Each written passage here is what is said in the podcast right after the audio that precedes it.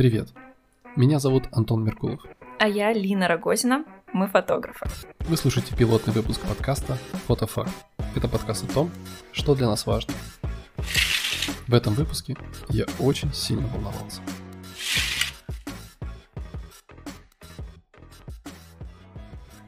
Нужно, наверное, обозначить все-таки подробнее, о чем наш подкаст.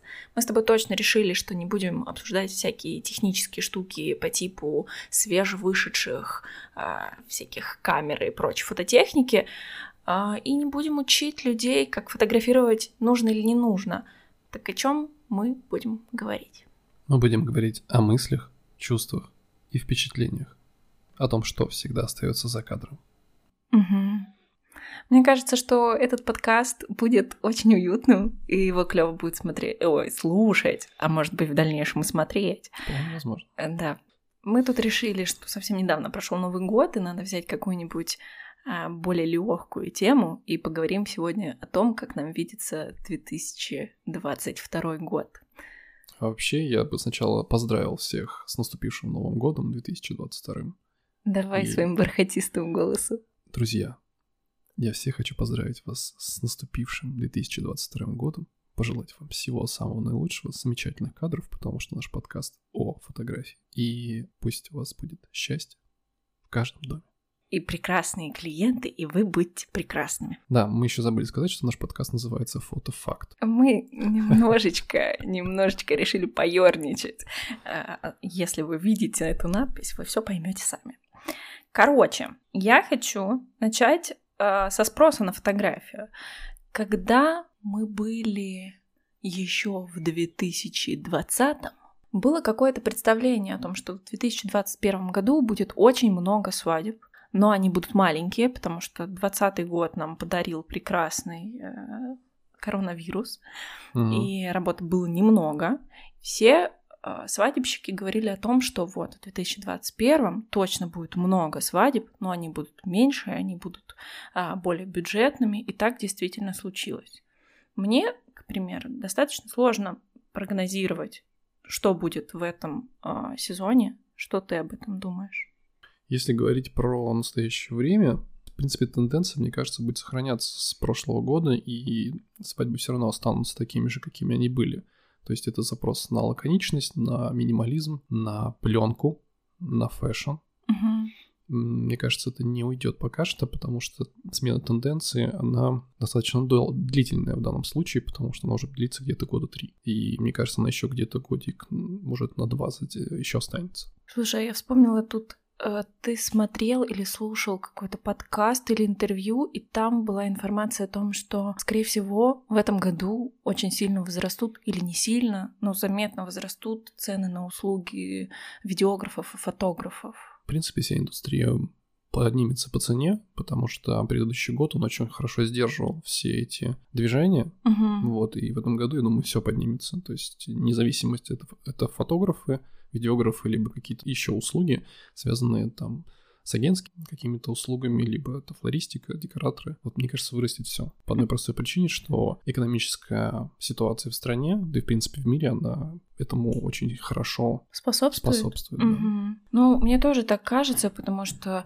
э, я мониторю все время цены, ну, аудит специалистов своего mm. сегмента и тех, кто выше меня. И я замечаю, что разница там прошлого, позапрошлого года, она не такая уж и значительная. И кажется, что вот в этом году что-то должно произойти. Мне кажется, все равно, кто поднимал цены, они плюс-минус находятся в ценовой политике рынка ну, в сегменте. Uh-huh. То есть они в любом случае, несмотря от года, они, у них была тенденция на рост, и в любом случае им приходилось повышать цену, потому что, скорее всего, у них э, был спрос на их услугу. То же самое, то есть, происходило и вот в этом году, ну, в предыдущем. Вот, и мне кажется, то же самое будет происходить и в следующем, опять же. Слушай, а вот про тенденции.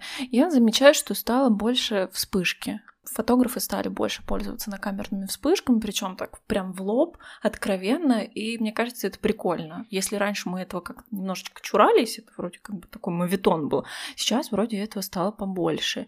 И что я еще замечаю? То, что стало больше таких легких живых фотографий, вот о чем мы с тобой часто говорим. Постанова такая жесткая, она немножечко начинает отходить. Возможно, это еще и дань Инстаграму. тренд на вспышку, на эмоции и на динамическую фотографию, она останется, и она была. По одной простой причине, что ничего как бы нового-то не происходит потому mm-hmm. что это что-то уже было созданное. То же самое, как и вот эта вспышка в лоб. Это репортажная фотография в американском стиле. Еще лет сто назад было придумано, это просто снимают, а они до сих пор так снимают, если посмотреть, у них там тенденция та же самая. То есть они любят эту вспышку, они любят динамическую фотографию, они любят э, репортаж. Мне кажется, что у нас много репортажа, но он такой, знаешь, немножечко, ну, хочется грубо сказать, но он у нас из-под хвоста собаки, когда все весело, задорно, видно гланды, задираются юбки, у нас очень много на Чтобы шестерки было видно. Да. Со своим, совсем карисом.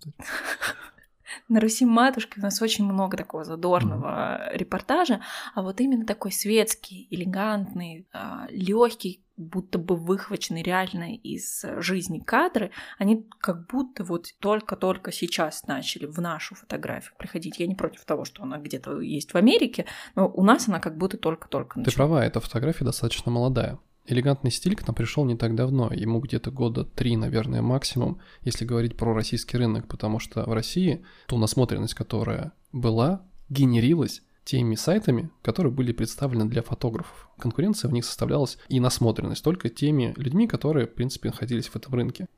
Как ты считаешь, в 2022 году куда еще будет развиваться свадебная фотография? У меня как бы ничем не подкрепленные, просто мои размышления. Мне все еще кажется, что будет достаточно много коротких свадеб потому что все-таки ценообразование, ля-ля поля, денежек не так много, и мне кажется, станет достаточно много, или это станет трендом камерной свадьбы.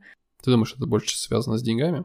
Ну, с ними в том числе. А возможно, а, рынок уже так работает, что люди начали в него, клиенты начали в него больше углубляться и понимать, что там им не надо 12 часов банкета, грубо говоря. Мне кажется, что свадьбы станут поменьше, но что их будет все так же много.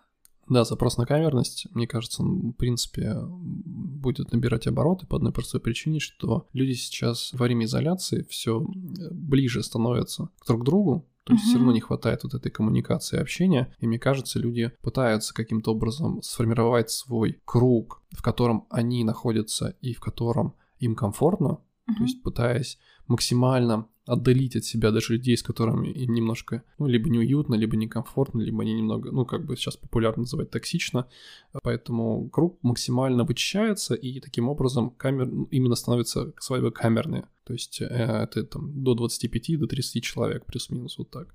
Мне нравится, наверное, я это по тебе прослеживаю, то, что сейчас, ну, наверное, достаточно часто клиенты пытаются выбрать себе фотографа как друга, чтобы он рассказал историю про них. Мне очень хочется, чтобы ушла вот эта история о том, что мы хотим свадьбу, как у наших друзей. А те друзья посмотрели у своих друзей, и они собрали просто скоп вот этих антитрендов, Хочется, чтобы люди приходили за тем, чтобы рассказывать свою историю. О том, как они реально встречают утро, о том, как они реально относятся к друг другу, чтобы это было прям уютно, атмосферно и про них. В принципе, будет сейчас, опять же, то направление, когда свадьбы перестанут быть такими, ну, назовем, вычурными. Угу. То есть, когда слишком все наиграно, когда много того, чего на самом деле не происходит в жизни. Я понимаю, что свадьба это то событие, где хочется внести какие-то элементы, которые не участвуют в повседневной жизни. И такое часто бывает. Мы это видим и на фотографиях коллег, и в том числе там в наших свадьбах периодически это проскальзывает. Угу. Но мне кажется важным будет в дальнейшем то, что люди хотят прожить день так, как им на самом деле хочется. То есть как они чувствуют этот день, как им комфортно, без дополнительных каких-то деталей, условий, локаций, которые на самом деле-то по факту не нужны. То есть, мне кажется, уйдет само понимание того, что свадьба — это праздник для кого-то. Mm-hmm. То есть это будет больше праздник для двоих, и неважно, сколько это будет человек, потому что люди будут хотеть, мне это кажется, будут хотеть все-таки удовлетворить потребности свои, а не потребности э, гостей, mm-hmm. которые приглашены. Мне кажется, что фотографы начали уже доносить вот эти смыслы, это супер важно, потому что пары, они не в контексте, они просто существовали, они занимались своими делами, может быть, были подписаны на парочку свадебных фотографов, но их это никогда не касалось. Потом они, когда начали искать своего фотографа, начали там изучать какие-нибудь текстики, смотреть истории, и в них начали проникать эти смыслы. Фотографы начали их доносить, это очень ценно. Ну, мне кажется, плюс ко всему это очень важно от самой пары исходить. То есть, если паре важно получить друга, то есть они понимают, что им нужен человек, с которым будет комфортно. То есть, опять же, в людей влияет факт социализации. То есть, когда они очень много работают с другими людьми. Таким людям намного сильнее хочется получить фотографа, с которым они хотят подружиться. Я, наверное, лет пять точно замечаю, когда ко мне приходит пара, я спрашиваю, какая у них деятельность, и она часто очень связана там с, большой, с большим потоком людей, которые вот проходят там за день, либо там за неделю, за месяц, неважно. То есть, например, там это стоматологи, юристы, какие-то банковские работники, но именно которые работают постоянно с клиентами. Таким образом, они, конечно же, хотят получить себе человека, с которым также будет комфортно, как и они пытаются вы- выстроить коммуникацию с другим человеком. Вот, мне кажется, это тоже очень важно. Мы много говорим про свадьбы, потому что мы в этой среде. Я совсем недавно стала отстраняться от индивидуальных съемок, мне стало тяжеловато. Очень много у меня уходит энергии на работу а, тет-а-тет. Э, Можно сказать точно, что у свадебщиков работа будет. Э, Как ты думаешь, вообще какие съемки будут пользоваться большей популярностью э, или не большей, а большой популярностью в 2022 году? Знаешь, достаточно часто ко мне обращались со съемками, связанные с э, выстраиванием личного бренда. То есть, когда тебе нужно отснять какую-то съемку, там, в блог, в Инстаграм, как угодно. И это, этих запросов очень много. В том числе я это вижу в предложках, в Инстаграм и в прочих социальных сетях. Поэтому я думаю, тенденция на это будет сохраняться и даже увеличиваться. Поэтому многие, там в том числе в больших городах, на этом делают достаточно большие гонорары, там, в том числе в Москве, потому что я знаю некоторых фотографов, которые на этом, в принципе, выстраивают весь свой бизнес. Надо сказать, что личный бренд — это супер популярная тема сейчас. Не все даже в ней разбираются, и многим просто нравится выражение, потому что оно модное и громкое. Но э, касательно съемок, личный бренд — это же не только про людей. Это может быть контент-съемка, в смысле какая-нибудь предметка. Но э, в любом случае это что-то такое коммерческое, да? Что-то нацеленное на заработок. Жаль, что не все это понимают и пытаются устраивать бартерную систему оплат.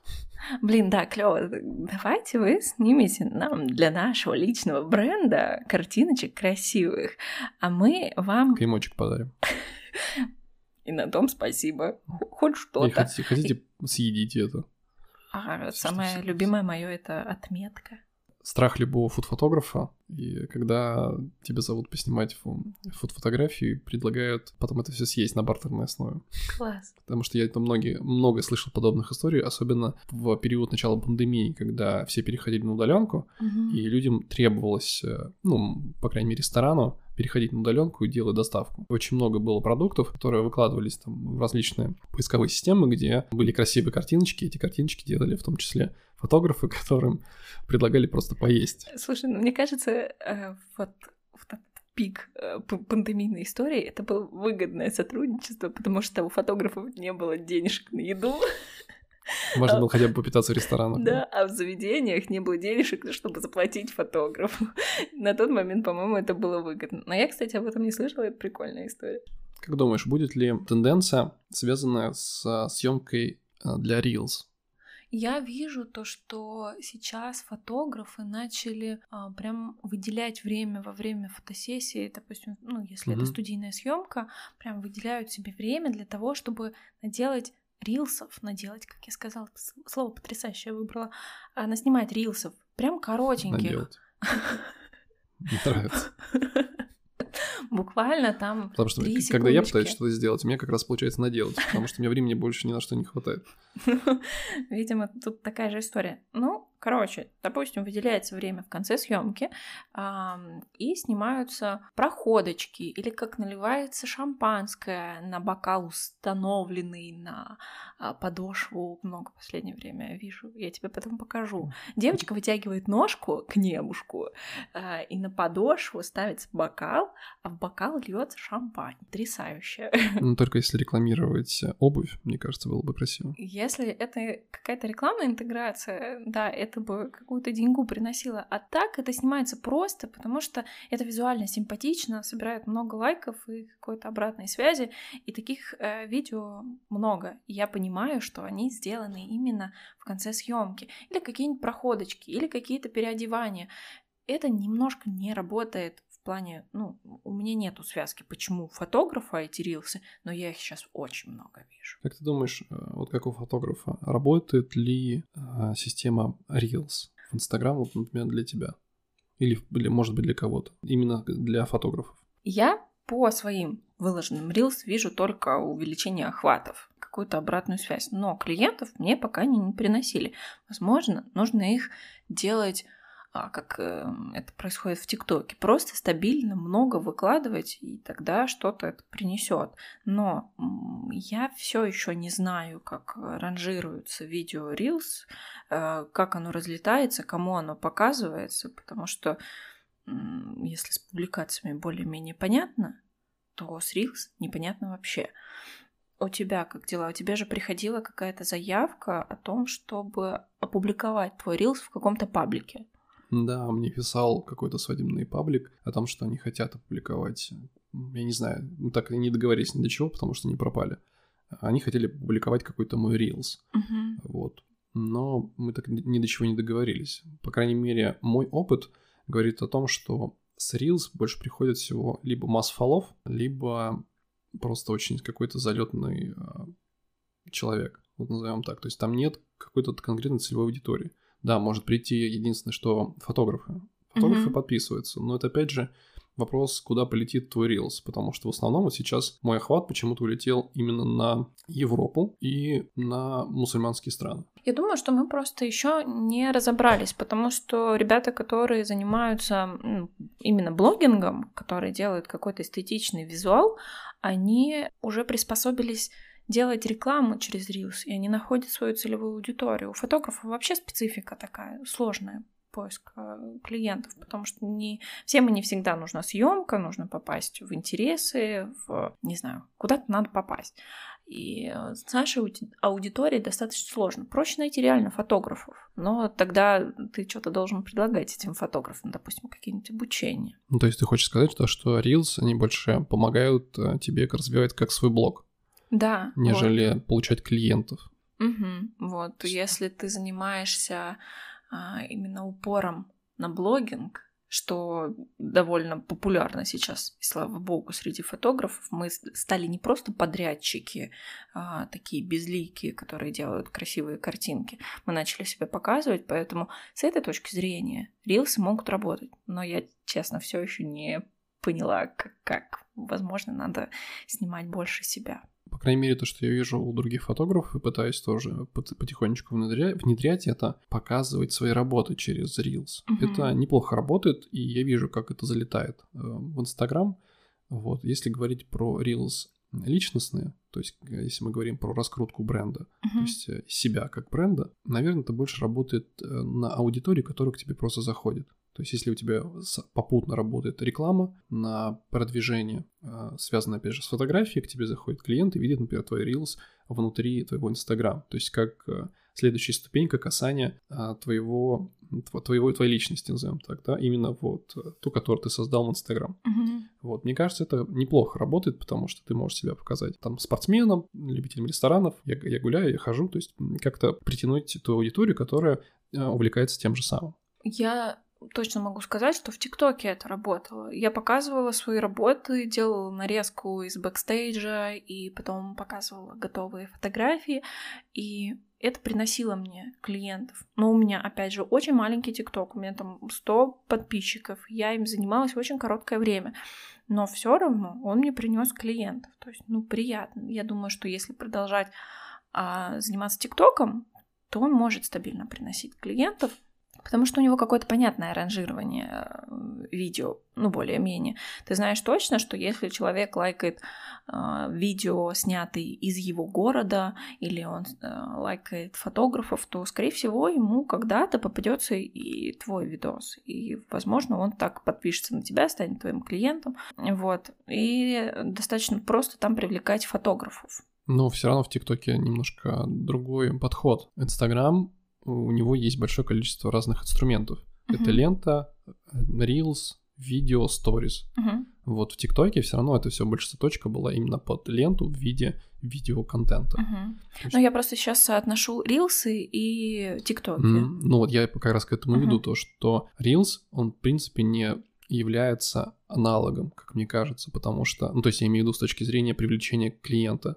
да, то есть ты там понимаешь, то, что ты подписываешься, ну, в ТикТоке, ты понимаешь, то, что ты подписываешься на кого-то, потому что этот человек там тебе нравится, и у тебя единственный а, способ увидеть его — это посмотреть только его видосы. Угу. Здесь тебе нужно, ты видишь в Reels, заходишь к нему, анализируешь его страницу, сторис, а, анализируешь его ленту, читаешь его посты, и потом только ты делаешь вывод, хочется тебе его смотреть или нет. Нет возможности быстрого э, контакта, то есть в зависимости от того, как, например, там, допустим, холодный условно человек, который э, свайпает ленту, и он натыкается на какой-то смешной ролик, условно. Mm-hmm.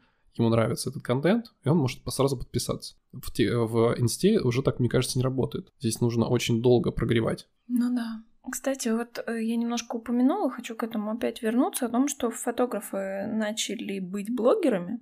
А, я хочу у тебя спросить, как ты к этому относишься, вот, и что ты думаешь с этим делать, потом еще пару мыслей вкину.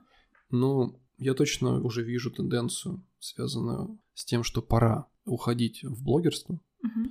Как ни странно, большое количество фотографов, которые начали обучать, они уже давным-давно на, это, на эти лыжи пересели. Так работает именно способ э, не рекламы, а способ именно получения доверия к себе. То есть сейчас э, большое количество людей, которые пытаются пересесть на лыжи именно блогерства, и мне кажется, это тоже становится переизбыток. Переизбыток? Mm-hmm. Почему? Эм, лично я пытаюсь максимально э, сейчас изолировать свою ленту и, в принципе, поток информации, который вокруг меня, для того, чтобы не растрачивать э, свои, скажем так, э, нейронные сети на бесполезную просмотр просто, там, не знаю, ТикТока, ну, и в ТикТоке не сижу, там, рилсов, либо ленты. То есть у меня сейчас лента, которая может там полсуток висеть, одна фотография, которую я уже видел там вот полсуток, там, кого-нибудь из моих друзей. Конечно, с одной стороны, это такой немножко гнетает, потому что, там, не знаю, если это звуковой сигнал, то он постоянно тебя раздражает. А если мы говорим про то, что у тебя не появляется ничего нового, тебе нет желания посмотреть эту ленту, потому что она уже у тебя остановлена, это тебе помогает. К чему это все веду? Мне никогда не было интересно читать блогеров, Сейчас а, большое количество именно блогеров, связанных с продвижением в Reels, да, то есть когда ты видишь человека, когда ты видишь, какой он, что он делает, как он себя позиционирует в этом мире Инстаграм. А, но от этого ты начинаешь уставать. По крайней мере, я начинаю уставать, и мне перестает человек нравиться в очень короткий промежуток времени. Но это опять же я говорю лично про себя, потому что мне информации порой было, ну, я ее слишком много смотрел в Инстаграм для того, чтобы насматриваться. Ну, у меня немножечко иная ситуация, потому что у меня какая-то потребность э, во внимании. Мне всегда это было интересно. И блогинг, э, еще будучи маленькой девочкой, Катя Клэп и все дела, э, мне очень все это нравилось. То, что сейчас это пришло в Инстаграм, мне тоже нравится. У меня в этом реально потребность показывать себя, говорить, потому что я больше, чем просто создатель картинок я человек, и вокруг меня много чего происходит. Мне кажется, я могу об этом интересно рассказать. Мне нравится то, что сейчас происходит. Мне нравится понимать, кто может быть моим фотографом. А, мне нравится понимать, чем мы отличаемся, потому что мы улавливаем там какие-нибудь тенденции касательно фотографии, начинаем друг за другом подсматривать, превращаемся а, в плюс-минус одинаковых специалистов. А что нас еще сред... ну, может выделить? Личность. Почему не показывать себя? И я в этом не вижу ничего зазорного. Я помню, ты смотрела какое-то интервью, и там был комментарий о том, что а, дожили. Раньше фотографу достаточно было делать хорошие фотографии, а теперь мы должны быть шутами-скоморохами. Мы не должны быть шутами-скоморохами, мы должны быть людьми, которые не стесняются и не боятся показывать себя мы не можем выглядеть сейчас шутами с скоморохами по одной простой причине, что такой контент, именно личности, он становится намного востребованней, потому что картинки делают сейчас практически все хорошо. Угу. И необходимо делать что-то более уникальное и продвигать себя как человека. То есть мало делать просто хорошо. Нужно быть э, интересным собеседником, классной личностью не знаю, спортивным, эрудированным и много-много всего остального. То есть ты должен просто проявлять себя для того, чтобы люди смотрели на тебя и такие говорили, мне интересно, Мгм. мне хотелось бы пообщаться. Вот как у меня было вот в прошлом году, когда ребята просто ко мне пришли и сказали, нам интересно с тобой пообщаться. Это было невероятно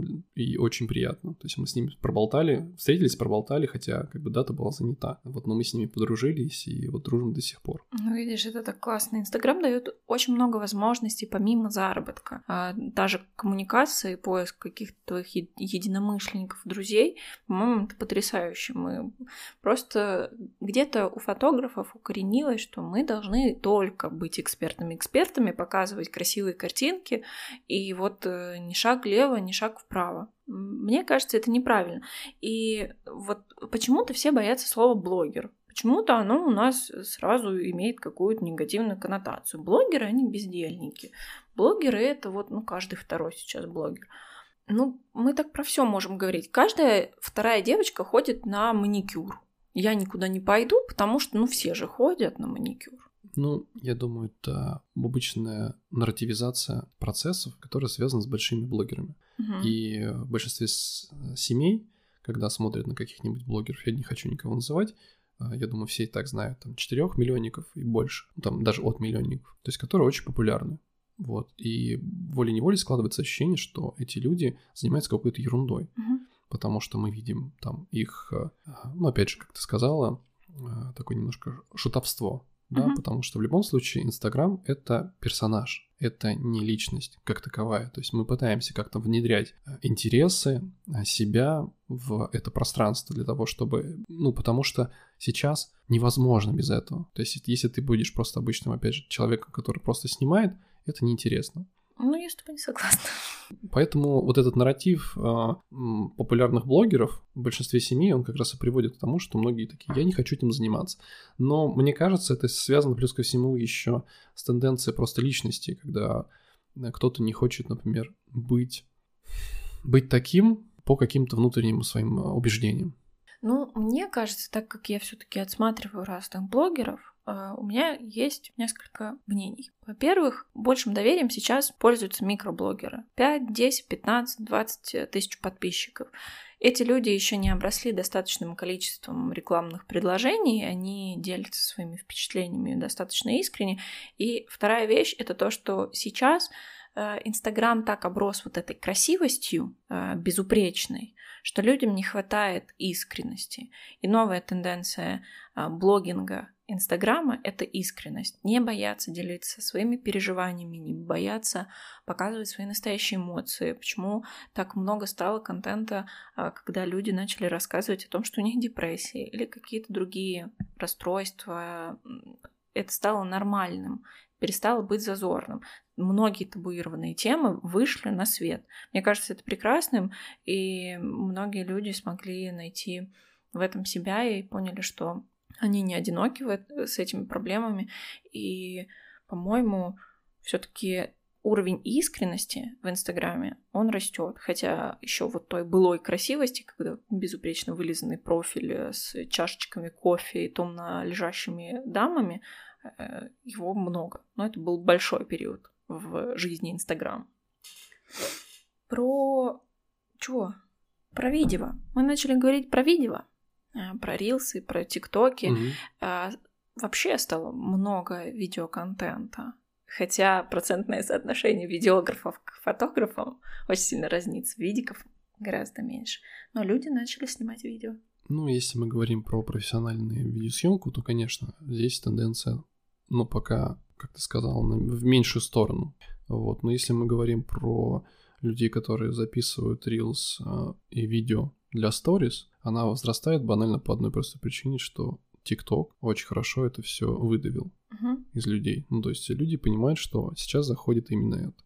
В рекламном интеграциях это все лучше заходит. То есть любые баннеры, а, билборды, если это все электронное, Мгм. это большие мониторы, то есть это заходит намного эффективнее. Но при этом видео становится все короче и короче. Э, Мы курс с тобой слушали о том, что рекламные эм, Да. э, э, макетики считываются за 3 секунды. Если За за, две. За 2 секунды. Если ты не успел заинтересовать за это время, реклама будет пролистана. Ну, это банально а, происходит по той же причине, что вот почему я отписываюсь от большого количества контента, ну, отписался, по крайней мере, не смотрю. И мои коллеги, в том числе и друзья, которые точно так же находятся в сфере, они испытывают то же самое, потому что очень много информации, и вот от нее устаешь. И поэтому любая информация, которая тебя не впечатлила там за пару секунд, она становится ну, мусором. Мгм. И ты пытаешься ее быстрее и быстрее скинуть. Даже несмотря на то, что мы пытаемся получить этот короткий дофамин, э, пролистывая рилсы там, или сидя в Инстаграме, пролистывая ленту,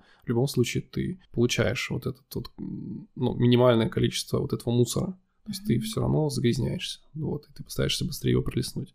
Э, Про видео еще хочу сказать. Это то, что стало очень мало э, прямых эфиров. Мне кажется, это связано с тем, что в эпизоде самоизоляции их было прям переизбыток. Они Мгм. шли просто один за одним, не прекращаясь. И мы все это смотрели.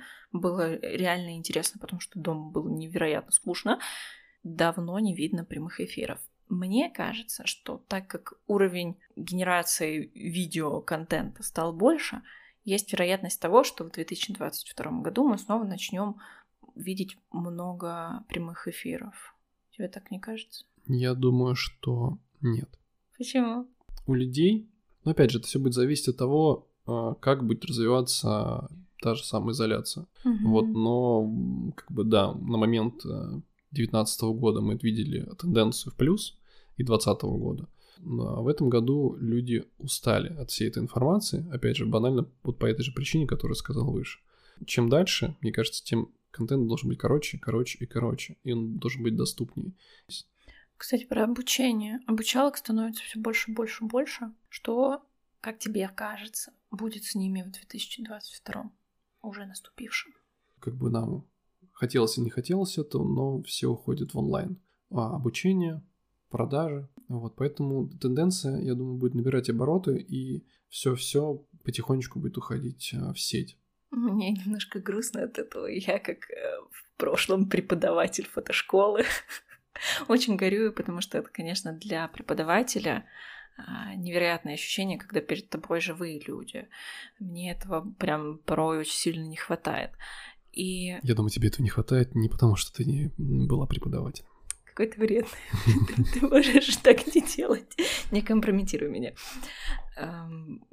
Сбил с мысли. И мне мечтается, мне мечтается, чтобы все-таки были какие-то форматы офлайн встреч фотографов. Мне очень хочется, чтобы это были какие-то неформальные беседы, даже не про мастер-классы и обучалки я говорю, а чтобы фотографы встречались и общались. Мне кажется, это здорово, с учетом того, как стремительно мы с головой уходим в онлайн. Было бы здорово, если бы... М- Мне хочется приложить свою лапку к этому делу, мне хочется какую-нибудь встречу там организовать на Марсовом поле, знаешь, с пледиком э, в компании фотографинь каких-нибудь чудесных с пиццей и пироженками и обсуждать там, какие-нибудь наши переживания, делиться там какими-нибудь мыслями. Формат оффлайн встреч мне очень нравится, и он близок мне, потому что я сам бывший преподаватель в фотошколе. Когда ты контактируешь с другими людьми, мне кажется, это намного эффективнее, нежели ты обучаешься онлайн. У тебя минимум обратной связи. Что Ты как будто сам по себе, э, при том, что как бы тебе дали информацию, у тебя есть куратор, который проверит твою домашку, но все равно ты сам по себе. Когда ты в группе, у тебя есть взаимодействие с другими людьми, у тебя есть преподаватель, к которому ты можешь обратиться и вживую, и потом ну, дописать ему какие-то мысли, которые ты вот тет-а-тет, да, будучи, ну не тет-а-тет, в группе ты получил. В этом определенно есть большая эффективность. каждому человеку нравится быть в социуме банально потому, что он может таким образом а, поконкурировать. Мгм. Это, это наше врожденное желание конкуренции. То есть мы хотим этого. И когда ты не видишь человека, с которым ты можешь проявлять свои какие-то навыки, в том числе там навыки выживания, социализации, коммуникации, даже не видя просто мимику человека живого. То есть ты просто общаешься с компьютером. И, по большей части людям, которые постоянно коммуницируют только с компьютером, им очень сложно выходить в свет. Мгм. Им даже сложно просто, не знаю, поговорить с продавщицей. И, конечно, меня немного огорчает этот формат, потому что То есть мое детство, оно проходило в полной коммуникации с другими детьми, с людьми, студентами, то есть э, преподавателями, когда тебе нужно было учиться общаться, учиться взаимодействовать, коммуницировать и, в принципе, находить какие-то выходы. Мне грустно от того, что я так редко слышу про комьюнити фотографов. А, очень мало слышу про неформальное общение. Очень мало слышу о том, что фотографы дружат между собой, что-то вместе организовывают. Это происходит либо потому, что они где-то вместе учились, они так познакомились и все. Но я не слышу о каких-то там мероприятиях. И мне прям вот, я не знаю откуда, может быть, это что-то тоже иерархическое или там соперническое, я не, я не знаю, но мне хочется этих встреч. А, мне кажется, на них минимальный уровень конкуренции, люди, да, между собой там чем-то делятся, но во многом люди на такие встречи приходят за тем, чтобы услышать какую-то поддержку и что-то подучиться у кого-то. Слушай, ну это тоже не группа психологической поддержки. Ты, ты получаешь какую-то обратную связь, безусловно, но на таких встречах ты все равно приходишь а, ради какого-то мотива. Твоя мотивация, она связана, например, с какой-то целью. И твоя цель чаще всего, она задействована, ну, она направлена на того, кто собирает. То есть это какая-то более сильная личность, к которой ты приходишь. Она ты тебя... делаешь моему сердечку больно и грустно. Прости. Ты все обличаешь настоящими словами. Я хочу уютную встречу, где все болтают, едят пироженки и пиццу, им клево, и они делятся всякими своими переживаниями и радостями. Можно это так оставить? С одной стороны, да. С другой стороны, нет. Почему? Почему? Потому что людям важно понимать, где они находятся. Если люди находятся с другими людьми, где есть конкуренция, uh-huh. а в любом случае там будет конкуренция, то им будет ну, сложно именно находить вот тот формат, который, о котором ты говоришь. Поддержки, веселье. Если это не а, окрашено какими-то дополнительными там, нюансами. Не знаю, мы собрались для того, чтобы отметить там Новый год. Uh-huh. У нас есть праздник, мы понимаем, зачем мы туда идем. Но когда мы просто собираемся ради встречи, здесь вопрос – а как я буду выглядеть, а кто там будет собираться, а вдруг придет тот или этот, или не придет тот или этот, с кем я могу, кого я знаю. И тебе придется, опять же, вклиниваться в ситуацию, где нужно коммуницировать. Несмотря на то, что фотографы достаточно большое время проводят в коммуникации с другими людьми, там, особенно если мы говорим про свадебщиков, это не значит, что мы там открыты всему миру, да, то есть mm-hmm. мы хотим общаться. Это не так. Но эти встречи, они чаще всего э, организовываются на базе чьего-то блога. Да? Какой-то есть один активный фотограф, у него активная страничка, есть э, аудитория, которая хочет коммуницировать, и она плюс-минус... Плюс-минус. Плюс-минус похожа, потому что она следит за этим человеком. И в таком случае они очень похожи по интересам, по мировоззрению получаются. И это вот то, что я называю уютной встречей. Из этого оно Ты может не путаешь получиться. это с обучением? Или с желанием получить обучение?